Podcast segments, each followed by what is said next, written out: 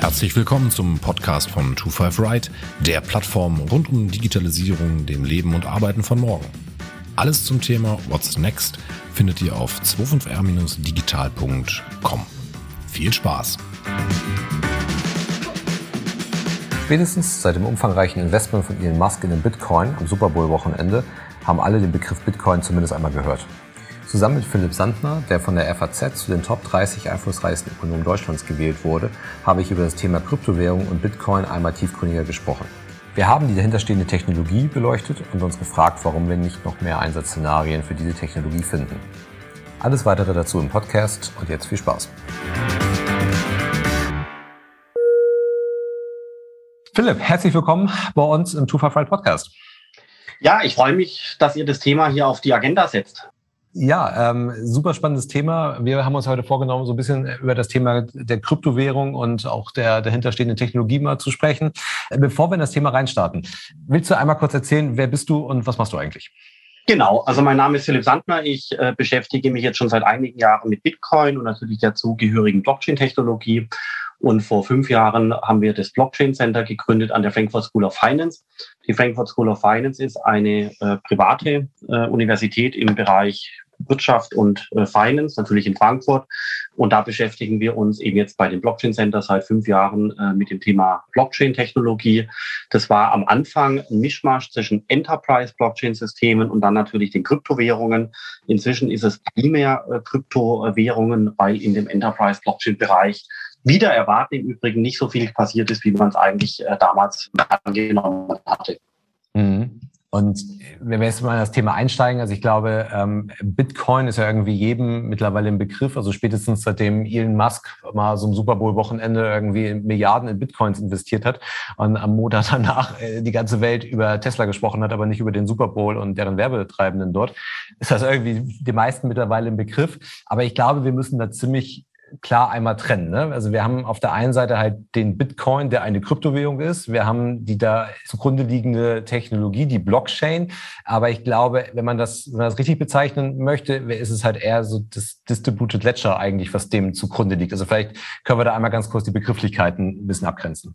Ja, also sehr gerne. Und zwar es ist tatsächlich so, dass die Technologie im Hintergrund die Blockchain-Technologie ist und äh, der Bitcoin ist eine einzige Anwendung davon.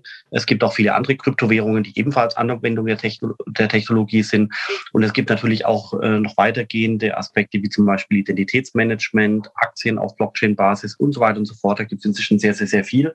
Aber man muss bei der Trennung zwischen Bitcoin und Blockchain-Technologie trotzdem festhalten, dass der Bitcoin wirklich mit Abstand, das, also wirklich mit ganz großem Abstand äh, das größte Blockchain-Projekt die größte Anwendung Stand mhm. heute ist. Das sieht man anhand der Bewertung.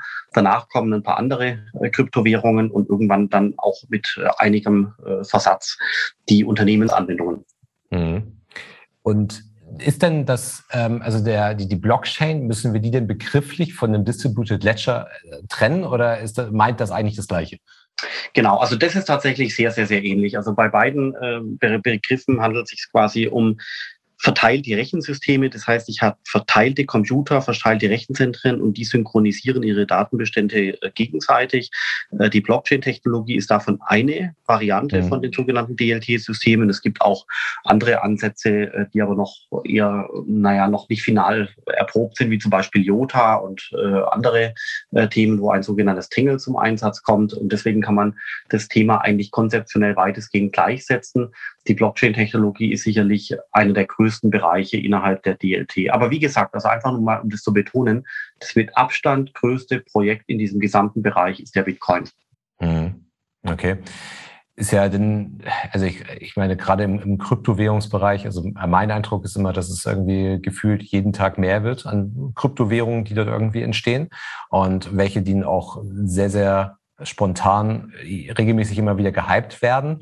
Bevor wir da vielleicht über so ein paar ernstere Themen oder vielleicht auch ein paar eher Spaßthemen, also ich glaube sowas wie ein Dogecoin oder sowas mal sprechen, wie, fun wie funktionieren Kryptowährungen genau? Also vielleicht auch gerade für die, die es halt noch nicht so ausgiebig äh, thematisiert haben, wie funktioniert das? Was ist genau so die Abgrenzung äh, zu dieser klassischen Währung, die wir heute kennen?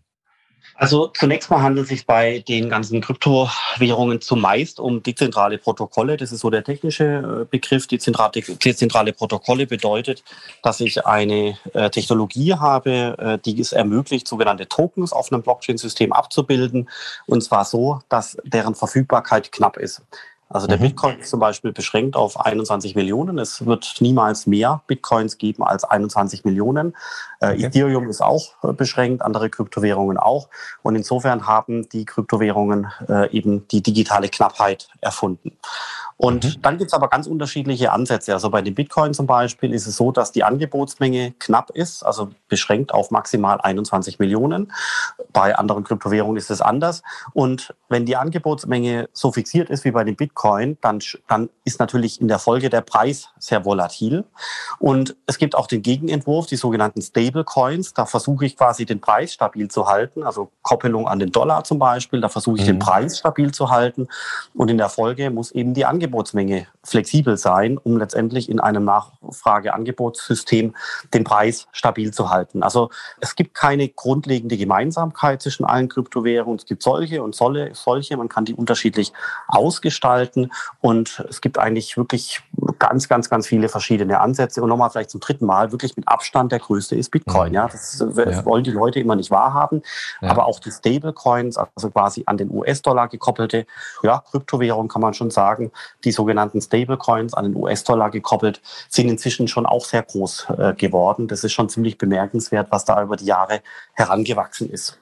Ja, man könnte ja erst durchaus mal so die ketzerische Frage stellen, wofür ich das eigentlich alles brauche weil letztendlich bezahlen kann ich schon irgendwie. Das habe ich heute auch. Ich könnte es auch letztendlich digital tun. Dafür brauche ich jetzt nicht unbedingt äh, eine Kryptowährung wie den Bitcoin.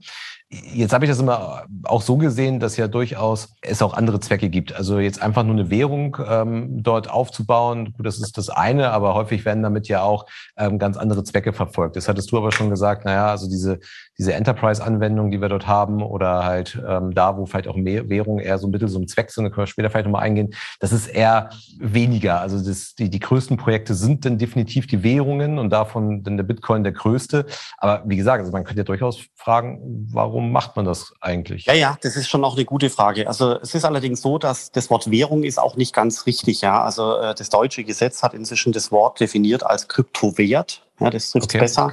Im Englischen würde man sagen Kryptoasset, auch in Ordnung. Das Wort Kryptowährung ist aus meiner Sicht konzeptionell eigentlich falsch, weil der Bitcoin ist keine äh, Währung und wird auch noch sehr lange dauern, wenn überhaupt, dass es mal eine Währung wird, sondern der Bitcoin ist ein Asset, der Bitcoin ist ähnlich zu sehen wie Gold, aber eben in einer digitalen Form. Gold ist auch knapp.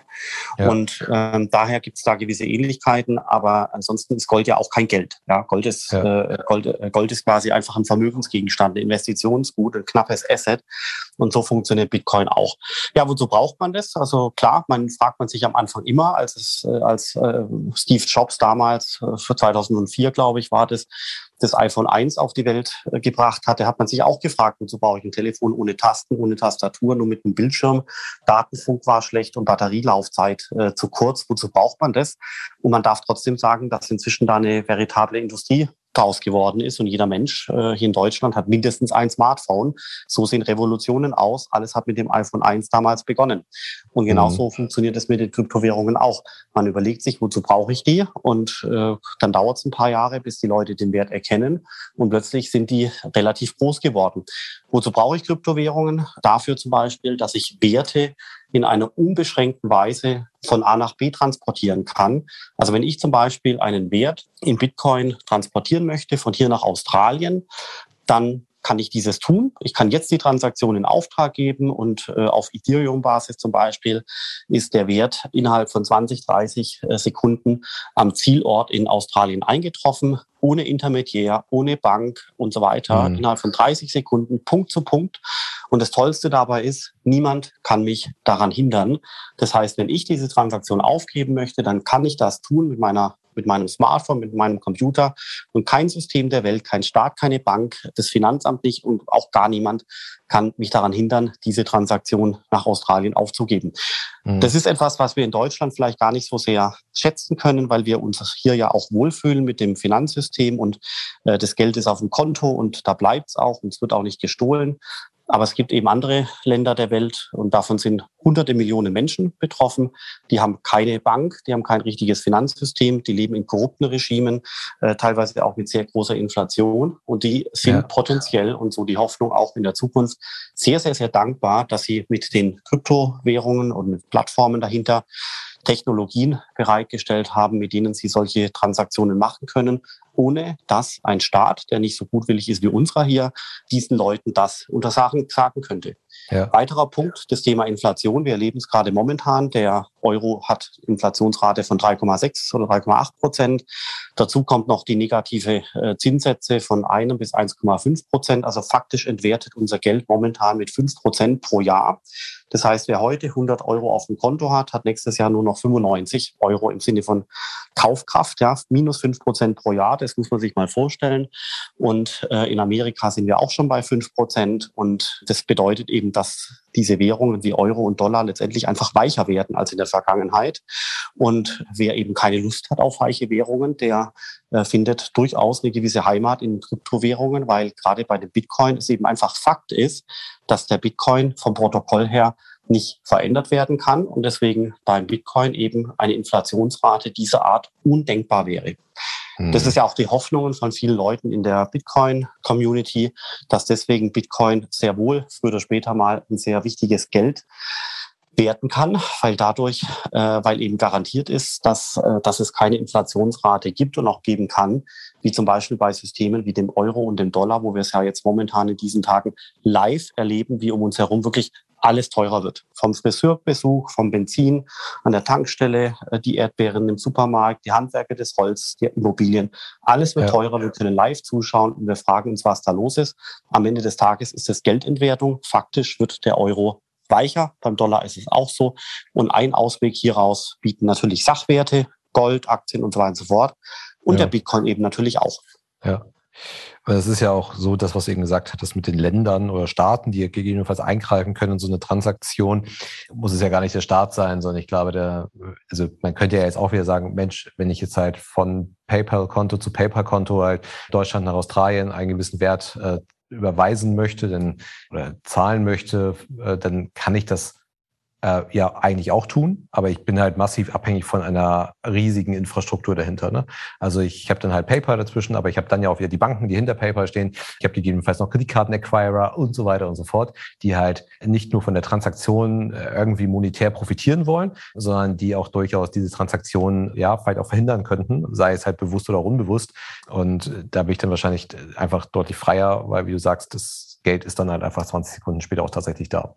Ja, schon, wobei PayPal ist natürlich eine tolle Sache. Wer, wer, wer die Möglichkeit PayPal äh, hat zu nutzen, der ja. braucht natürlich nicht zwangsweise äh, Kryptowährungen, weil PayPal wirklich gut funktioniert. Aber trotzdem darf man nicht vergessen, nicht jeder kann PayPal nutzen und es gibt auf der Welt hunderte Millionen Menschen, die haben keine Möglichkeit, PayPal zu nutzen möchten aber trotzdem ihrer Verwandtschaft äh, irgendwo auf der Welt vielleicht äh, Geld äh, schicken.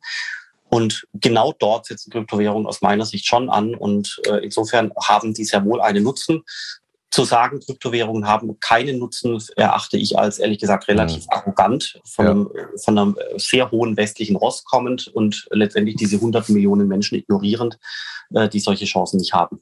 Ja. Äh, was meinst du, sind so die Hauptgründe für diese gewaltigen Kursschwankungen, die wir dort ja eigentlich schon immer, immer erleben, ähm, aber ja auch gerade in letzter Zeit wieder erlebt haben? Ja. Wo, wo kommt es her? Mm, also das ist letztendlich so, dass eben die Kryptowährungen zwar schon relativ groß geworden sind, aber dafür, dass ja der Markt wirklich weltweit ist und dieses gesamte Ökosystem wirklich weltweit existiert, dann doch wiederum relativ klein sind. Und dann gibt es quasi bestimmte Nachrichten, die in die Welt kommen, äh, die letztendlich dazu führen können, dass die Preise sich verändern, wie zum Beispiel regulatorische Nachrichten, jetzt zum Beispiel aus Amerika, ähm, wie man das Thema regulatorisch anpackt oder auch vor einigen Wochen und Monaten in China und so weiter. Das verbreitet immer, oder auch der Elon Musk, das verbreitet immer sehr viel Unsicherheit und äh, folglich habe ich dann äh, das Problem, dass der Investor, der Bitcoin-Halter nicht richtig weiß, wie er das interpretieren muss. Mhm. Und dementsprechend habe ich eben gerade, weil das weltweit ist, ähm, also eine, äh, eine Nachrichtenlage, die sich ändert. Und dann kaufen und verkaufen manche Leute ihre Bitcoins und dann schwankt, schwankt eben der Preis. Ja, das ist mhm. wie bei Aktien eben auch. Aktien schwanken auch im Preis, äh, aber einverstanden, der Bitcoin schwankt im Preis natürlich äh, viel mhm. stärker. Und, und ist das dann schon so, dass du sagst, ja, die, also ich sage jetzt mal so, die klassischen Märkte so, oder auch Indizes, wenn wir jetzt mal, gucken jetzt mal auf den DAX oder mal auf den Dow Jones oder so, haben die schon einen direkten Einfluss darauf, auf, äh, auf den Bitcoin oder der Bitcoin äh, andersherum Einfluss auf diese, auf die äh, klassischen Märkte? Oder ist, ist dafür das dann doch noch zu klein ist, dass man sagen könnte, okay, wenn, wenn der, ähm, ich sage es mal, wenn der Bitcoin ähm, halt fällt, irgendwohin muss das Geld ja, dann merkt man das definitiv auch schon in anderen Bereichen. Ja, also bis jetzt äh, sind diese Systeme aus meiner Sicht eigentlich noch relativ stark entkoppelt. Ja, also wenn die Aktien steigen, dann steigen die unabhängig von dem Bitcoin, sie fallen mhm. unabhängig von dem Bitcoin und der Bitcoin seinerseits äh, fällt und steigt auch unabhängig von anderen Assets. Ähm, es gibt hier und da immer mal Beobachtungen, wo einige Wochen oder Monate äh, so eine Art Parallelbewegung oder gegenläufige Bewegung zu beobachten ist, aber es gibt langfristig gesehen eigentlich keine, äh, keine erkennbaren Muster bis jetzt, ja. Mhm. Allerdings glaube ich persönlich schon dran, dass wenn die Inflation so bleibt und noch weiter steigt, äh, dann glaube ich schon, dass es Fluchtbewegungen aus dem Euro herausgeben kann, weil warum sollte man zusehen, wie sein Euro-Kontobestand Kontobestand äh, weginflationiert? Warum sollte man das machen? Das heißt, derjenige, der das Thema Inflation verstanden hat, der würde eigentlich versuchen, in Sachwerte zu investieren und dann müsste es eigentlich schon Bewegungen geben in Sachwerte rein, also Immobilien, Gold, aber eben auch Bitcoin. Und deswegen mhm. müsste man eigentlich sehen können, dass wenn die Inflation da bleibt oder steigt, dass dann der Bitcoin-Preis über die Zeit hinweg eigentlich weiter steigen dürfte. Mhm. Wobei wahrscheinlich den Gold immer noch das bevorzugte Asset irgendwie ist für, für gerade konservativ angelegte äh, Investoren weil, ja. ich, weil das natürlich deutlich weniger volatil ist. Ja. Also deswegen würde ich mal einschätzen, also so für den, für die vierköpfige Familie, die jetzt vielleicht in dem einen oder anderen Dicker-Fonds irgendwie investiert ist, die würde dann halt, glaube ich, jetzt nicht unbedingt sagen, komm, wir packen jetzt mal unser, unser Angespartes mal in den Bitcoin rein. Also ich glaube, dann wäre immer noch die, die Flucht dann vielleicht in, in ein Gold oder vielleicht sogar in Immobilie oder sowas dann halt ein bisschen naheliegender als jetzt der Bitcoin. Klar, aber die Leute müssen sich halt auch einarbeiten. Also wenn wer, wer, wer von Bitcoin keine Ahnung hat, der kommt natürlich relativ schnell zum Ergebnis, dass es irgendwie Schmu ist. Das ist bei den ganzen äh, Leuten im Establishment auch teilweise so. Aber äh, wer sich mal mit der Thematik beschäftigt hat, und damit meine ich nicht mal irgendwie, irgendwie so ein bisschen ein Buch lesen, sondern wirklich intensives Studium, 500 Stunden äh, in Bitcoin investieren und einfach mhm. versuchen zu verstehen, was ist es, der kommt automatisch zum Ergebnis, dass es eine extrem spannende und wirklich brillante Technologie ist, die auch sich sehr, sehr, sehr, sehr, sehr gut entwickeln äh, müsste in den nächsten Jahren. Und ja. äh, insofern, ich, ich kenne viele, viele Leute, die alle von sich behaupten, sie hätten das Thema Bitcoin viel früher anschauen sollten. Als sie es angeschaut haben, war es schon zu spät, da war der Preis schon so hoch und so weiter und so fort. Deswegen es gibt gute Gründe, sich mal wirklich einige Zeit mit dem Bitcoin zu beschäftigen. Es lohnt sich.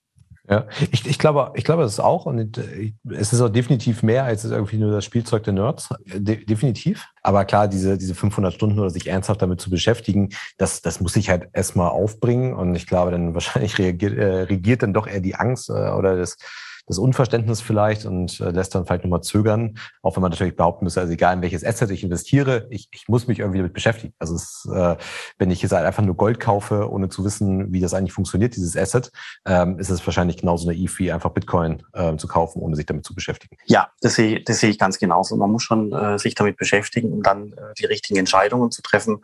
Aber also gerade Sachwerte generell, egal ob Gold oder wie auch immer, auch ähm, Bitcoin und so weiter, aus meiner Sicht lohnt sich sehr stark damit, äh, zu, sich zu informieren. Und ich kenne viele Leute, die da auch wirklich gut damit gefahren sind, sich irgendwann mit dem Thema inhaltlich zu beschäftigen. Es ist die mhm. Zukunft. Also es ist wie das, ja. wie das iPhone 1 und das iPhone 2. Wer sich damals mit dem Thema App-Programmierung und iPhone und so weiter beschäftigt hat, äh, der konnte auch Firmen aufbauen, Abteilungen gründen, der konnte dabei sein, der konnte mitwachsen, der konnte Erfolge haben und so weiter. Und genau an der gleichen Stelle sind wir jetzt mit der Blockchain-Technologie auch. Wer sich heute mit Blockchain-Technologie intensiv beschäftigt und auch in dem Bereich arbeiten möchte, der hat die nächsten 10, 20 Jahre also wirklich kein Problem mit Arbeitslosigkeit oder ähnlichem. Das ist einfach ja. der boomende Bereich für die nächsten 20 Jahre. Ja. Genau, ich glaube, wenn man, wenn man halt den Anwendungsfall richtig versteht. Also ich glaube, es gibt ja viele Sachen, die ich will es gar nicht irgendwie auf dem Dogecoin dort rumreiten, der ja, glaube ich, eher mal aus dem, aus dem Spaß heraus äh, entstanden ist, als mit irgendeiner Ernsthaftigkeit dahinter. Und wenn man halt auch wirklich sich, sich mal die Frage stellt, okay, wo, wofür sind denn diese Kryptowährungen oder Werte dann besser gesagt denn eigentlich da? Weil wenn ich das richtig verstehe und wenn ich dich jetzt auch richtig verstanden habe, dann wird uns ja jetzt der Bitcoin nicht unbedingt ein komplettes Zahlungssystem ersetzen und wir werden in Zukunft alle mit Bitcoin zahlen. Also so würde ich das halt nicht einschätzen, so genauso wie ich halt nicht alles mit Goldmünzen bezahle.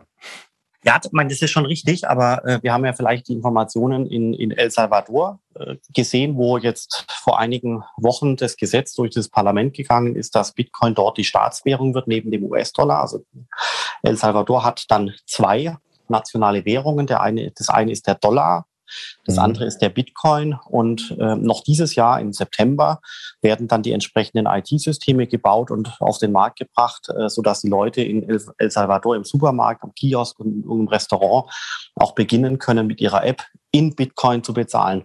Das passiert noch dieses Jahr. El Salvador ist vielleicht ein kleines Land, aber es werden trotzdem Zehntausende, Hunderttausende Menschen sein, die in den nächsten Monaten beginnen werden, das Thema Bitcoin zum Be als Bezahl Medium mal auszuprobieren. Also das wird hochspannend ja. werden, wenn man sich, ähm, wenn man sich das dann wirklich mit eigenen Augen mal anschaut, wie das dann in El Salvador funktioniert. Ja, Bitcoin oder Dollar, beides geht. Ja, aber ist es dann nicht auch so, dass eigentlich der Bitcoin gar nicht für diese hohe Anzahl an Transaktionen ausgelegt ist?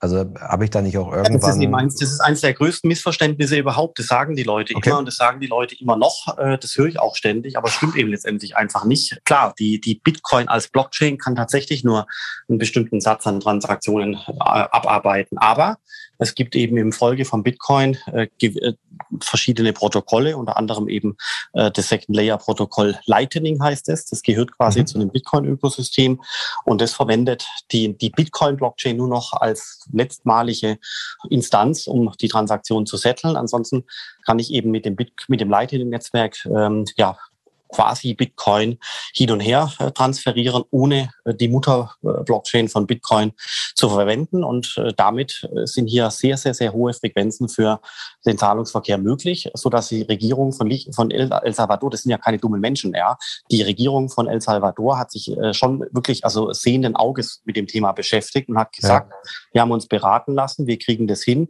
Lightning-Technologie müsste ganz gut funktionieren und das wird jetzt momentan aufgebaut und getestet.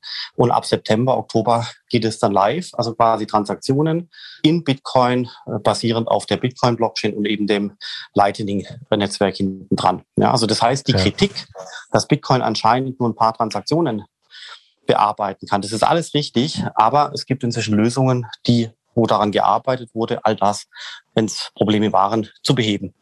Ja. Ich stelle mir das halt noch super spannend vor. Also ich bin ja auch, bin ja super offen immer für diese, also für, für neue Themen grundsätzlich. Und ähm, ich, ich halte das halt für, ich halte das halt für super spannend, weil es ist halt ein, ein super Potenzial da, aber äh, überall da, wo Potenzial da ist, ist ja auch mal ein gewisses Risiko da.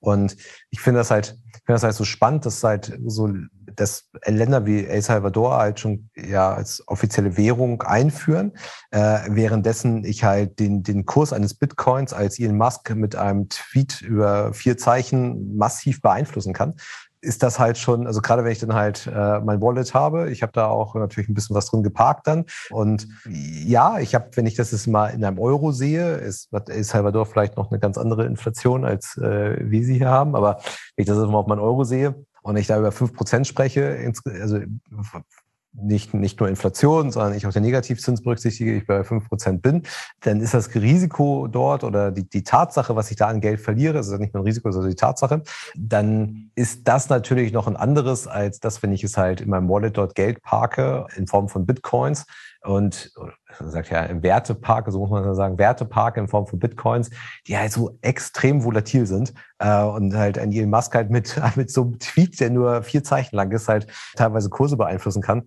Wahnsinn. Also deswegen, also ich finde das super spannend. Ja, aber das, das ist einfach, das ist einfach ein Beweis dafür, dass das ganze System noch in den Kinderschuhen steckt und äh, das, das, das, das System wird da rauswachsen. Das dauert einfach noch ein, zwei, drei Jahre, dann wird es resilient werden äh, gegenüber solchen Tweets äh, wie dem Elon Musk. Ja, das sind einfach ja. mal temporäre Phänomene, die halt jetzt gerade mal auftreten.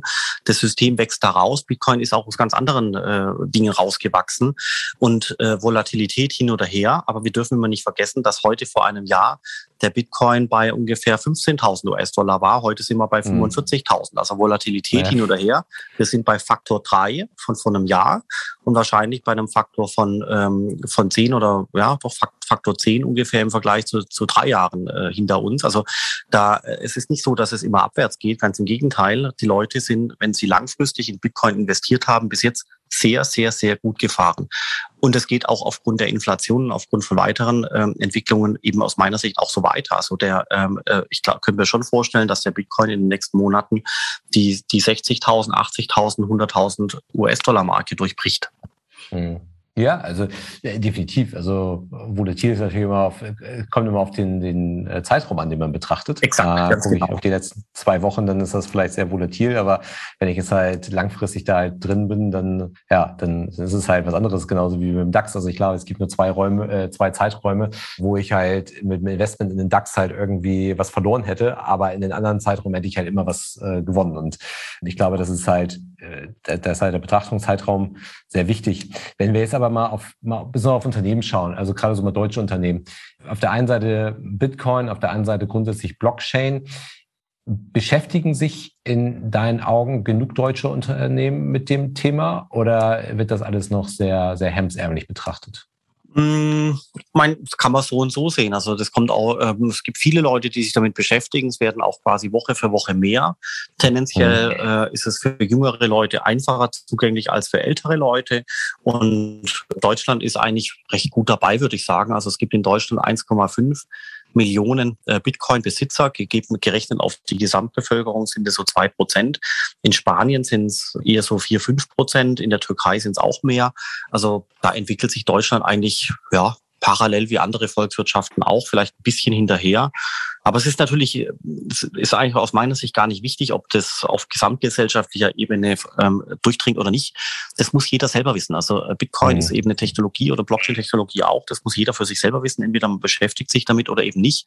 Die Leute, die sich damit beschäftigen, haben es allesamt aus meiner Sicht nicht äh, bereut, ganz im Gegenteil. Und äh, insofern ist es eine, eine sehr, sehr, sehr spannende Technologie. Gibt viele Jobs, der, das ganze Ökosystem wächst, viel zu wenig Leute, die in dem Bereich was anzubieten haben, ja, Smart Contract Programmierung und ähnliches, da fehlt es wirklich überall. Ja. Man könnte sich eigentlich eher wünschen, dass, äh, dass quasi Digitalisierung generell auf Deutschland-Ebene oder auch auf europäischer Ebene einfach besser angepackt wird. Aber jetzt Bitcoin im Speziellen, das muss jeder selber für sich entscheiden. Hm. Ja, ich, ich gucke halt auch auf die Blockchain dahinter, weil es gibt ja super spannende Einsatzszenarien äh, für Blockchain. Und äh, du hattest das eingangs schon erwähnt. Ich finde, also mein Eindruck ist halt, dass es ein Unternehmen, also es wird immer ansatzweise verfolgt. Äh, was könnte ich eigentlich mit dieser Technologie noch alles äh, anpacken? Oder sei es halt auch auf behördlicher Ebene, was kann ich mit dieser Technologie noch anpacken? Aber mein Eindruck ist halt, dass auch wahrscheinlich nicht nur bezogen auf Deutschland, sondern auch weltweit, entweder diese Szenarien setzen sich nicht durch, werden nicht konsequent zu Ende verfolgt. Aber ich, ich könnte ja äh, von, von DRL, FedEx im Logistikbereich gibt es gibt oder gab es Projekte, die das halt versucht haben. Ich könnte mir an so vielen Stellen äh, äh grundsätzlich Blockchain, also äh, so ein dezentrales letztendlich auch nicht manipulierbares System irgendwo vorstellen. Aber so richtig das, das, das, das, das packende Szenario, also ich weiß, das sind halt wieder Länder, aber da sind wir wieder bei Ländern wie El Salvador oder auch Philippinen, dass die da halt was versuchen, in dem Bereich aufzubauen, also sei es halt Einwohnermeldeamt oder ähnliches. Aber so richtig fehlt da in meinen Augen noch der, noch der Durchbruch oder Genau. Gibt es da schon was, was aber noch nicht so richtig angekommen ist? Nee, vollkommen richtig. Also das ist genau die richtige Beobachtung. Das hatte vor einigen Jahren ganz anders ausgesehen. Da hatte man gedacht, dass an vielerlei Ecken und Enden äh, Unternehmen und Behörden Bedingungen das Thema auch anzupacken. Und äh, das ist in kleinen Teilen auch passiert, aber im Großen und Ganzen fehlt es also wirklich äh, überall, äh, was die Anwendung dieser Technologie ist, obwohl die Technologie eigentlich Sinn machen würde, sie anzuwenden. Aber ansonsten ist die Beobachtung vollkommen, vollkommen richtig. Und genau deswegen ist es ja faszinierend, dass die Gesamttechnologie trotzdem seine Anwendung findet, aber eben im Bereich der Kryptowährung. Deswegen hatte ich eben mehrfach darauf äh, so rumgeritten, äh, um einfach äh, darauf zu fokussieren, dass eben die Kryptowährungen Stand heute ein ganz, ganz, ganz faszinierender Anwendungsfall ist und oder sind. Und deswegen eben auch hier wirklich, also das Thema mit einer ganz großen Dynamik von vielen Startups vorangetrieben wird. Wahrscheinlich auch deswegen, weil man eben ohne die Zustimmung von großen Firmen, ohne die Zustimmung von entsprechenden Behörden und so weiter agieren kann. Und wir haben natürlich jetzt über Bitcoin gesprochen und so weiter, aber es gibt noch andere spannende Kryptowährungen. Zum Beispiel Ethereum ist unheimlich spannend. Und was auf Ethereum inzwischen entstanden ist, ist das gesamte sogenannte DeFi-Ökosystem, das heißt Decentralized Finance. Da geht es darum, dass also wirklich ganze Finanzservices äh, computerbasiert nachgebaut werden auf Blockchain-Basis, so dass Leute dort Kredite erteilen, Kredite nehmen, geben können, so dass dort äh, eine Börse mit dem Handel von Assets nachgebaut wurde und so weiter und so fort fort. Und dieses mhm. äh, DeFi-Ökosystem, also DeFi heißt wie gesagt Decentralized Finance, das wächst jetzt äh, seit mindestens 1,5 Jahren wirklich Woche für Woche, Monat für Monat wächst es vor sich hin und wird einfach immer größer und professioneller. Das ist absolut faszinierend. Das wäre ohne die Blockchain-Technologie nicht zustande gekommen. Aber es sind eben primär Startups, äh, unabhängige Startups, die hier agieren und nicht so sehr die großen Banken, äh, die das Thema angepackt haben. Mhm also könnte denn überhaupt so eine Anwendung, also wenn wir jetzt halt mal das Thema zum Beispiel Logistik nehmen, also da gab es ja unterschiedliche Ansätze, was man versucht hat, ähm, aber grundsätzlich, äh, wenn jetzt halt Logistikunternehmen ähm, die Blockchain-Technologie halt zum Nachverfolgen von sagen, Transportgütern, Containern, was auch immer, äh, verfolgen äh, oder verwenden würden, kann das überhaupt funktionieren, ohne da halt so diesen diesen finanziellen Anreiz reinzusetzen, die, den ich halt beim Bitcoin habe? Oder, oder brauche ich da letztendlich zwangsläufig immer eine Art Währung oder irgendein Wertesystem dahinter? Weil ich ja, sonst wird es mir wahrscheinlich sehr, sehr schwer fallen, diese Dezentralität aufzubauen. Ja, schon. Also ich glaube aber, dass es schon möglich wäre, wenn man es denn wollte. Ja, also Unternehmen äh, mhm. fangen auch an, andere IT-Technologien einzubauen. Ich glaube nicht, dass man da zwangsweise einen Token braucht. Ich glaube auch nicht zwangsweise, dass man da eine Währungseinheit innerhalb von so einem System braucht. Es gibt schon gute äh, Gründe für Blockchain-Systeme, gerade im Bereich von äh, Identitätsmanagement zum Beispiel oder auch Tracking von Komponenten, Tracking von Gütern. Da gibt es schon tolle Sachen. Aber offenbar waren diese ganzen Ideen noch nicht bestechend genug, als dass man sie wirklich über Unternehmensgrenzen hinweg ausgerollt hätte. Mhm. Ja. Also es, ich finde es schade. Also ich, ich hätte mir, ich, ich glaube wirklich, dass es da relevante Einsatzszenarien gibt, also gerade auf, auf behördlicher Ebene. Also da sehe ich halt da sehe ich super viele Einsatzmöglichkeiten. Auch wenn ich mir das halt in Deutschland anschaue, vom Einwohnermeldeamt bis hin zu äh, so einem Grundbuchamt. Also ich habe da ja so viele Möglichkeiten, äh, was ich da durchaus abbilden könnte, ohne halt diesen, diesen riesen Overhead dort mitzunehmen. Und ich könnte halt viele Transaktionen, die ich halt habe, das ja, müssen ja nicht immer nur so Wertetransaktionen sein, sondern generell Vorgänge, die ich habe, ähm, ich könnte sie um ein Vielfaches sicherer abbilden und ich könnte sie um ein Vielfaches schlanker abbilden da drin.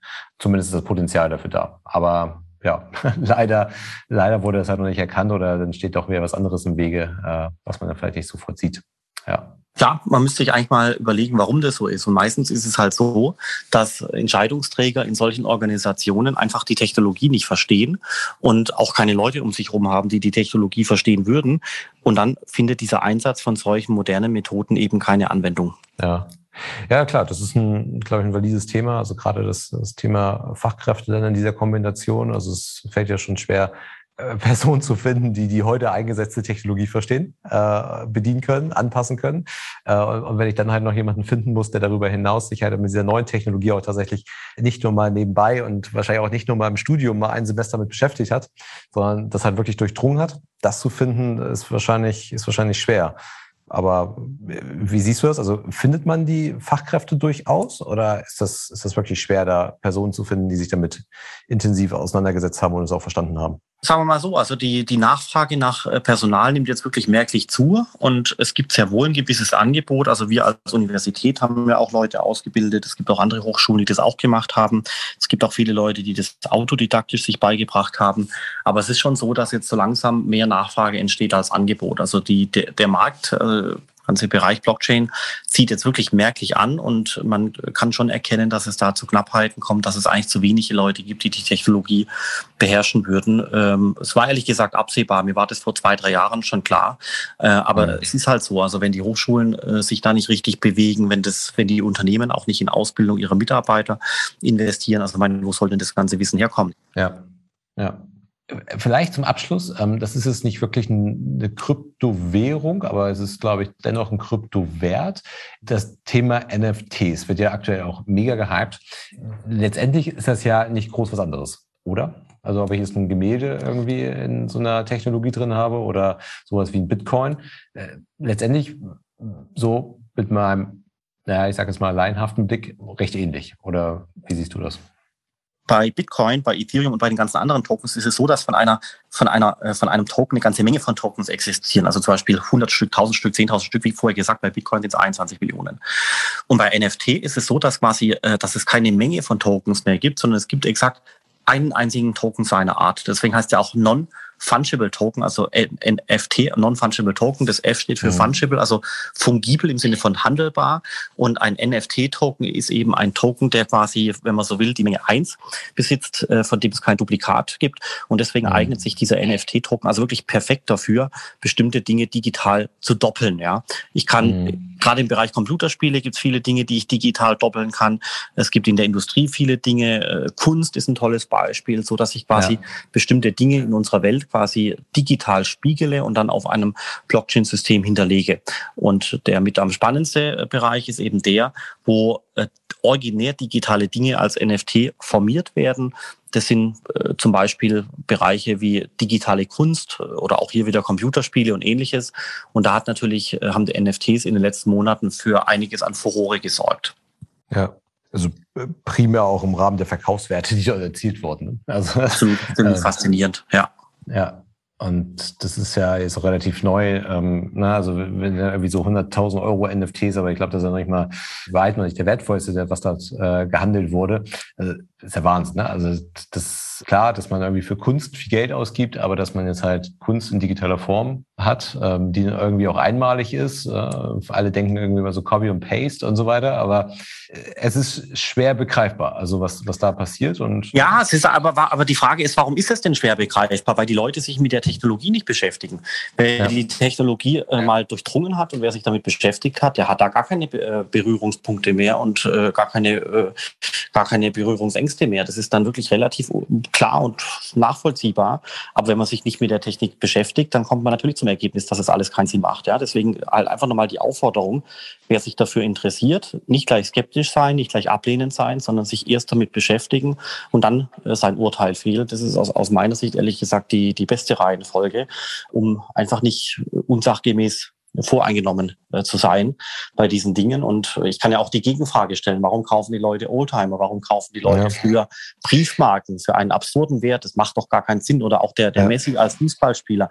Klar gibt es jetzt ganz viele Gründe, warum der Messi einen Preis X hat und die Briefmarke einen Preis Y. Kann man alles nachvollziehen. Genauso kann ich nachvollziehen, dass äh, ein digitales Bild im NFT-Space eben den Wert hat von x Millionen. Ich kann es auch nachvollziehen. Und deswegen muss man eben vor allem anderen Leuten eben äh, ja ihre Meinung, was das Thema angeht, lassen und dann sich eigentlich eher, wie ich finde, davon inspirieren lassen und zu überlegen, okay, was muss ich tun, was muss ich lesen und so weiter, damit ich eben äh, meine Skepsis und meine Voreingenommenheit dafür verliere. Ja.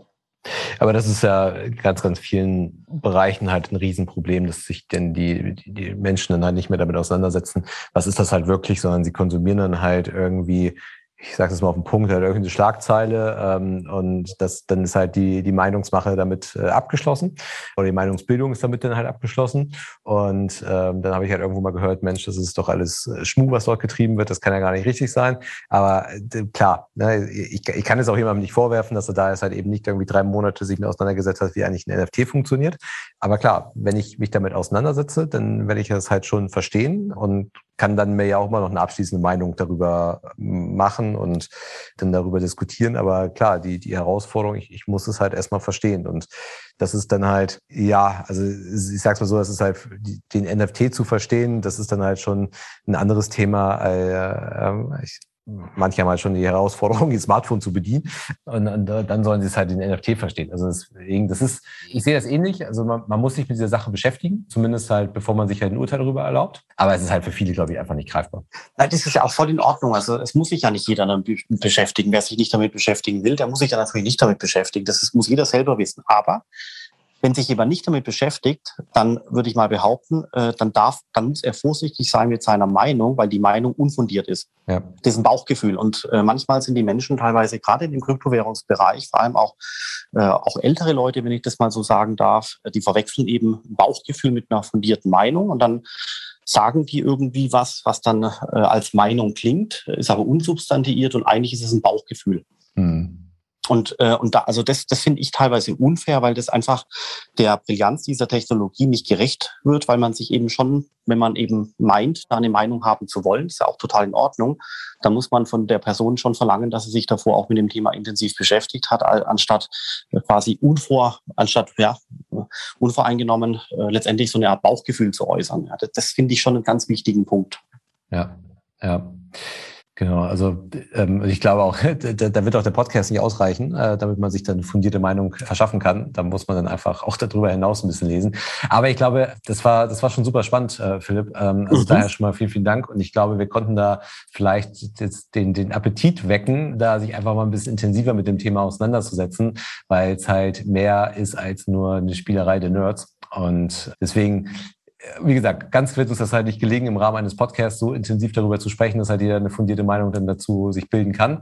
Aber ähm, ich fand es spannend, mal in das Thema mal reinzugehen und äh, vielleicht konnten wir damit dann auch den ein oder anderen äh, Hörer motivieren, sich ein bisschen intensiver mit dem Thema auseinanderzusetzen. Klasse, das freut mich sehr. Ja.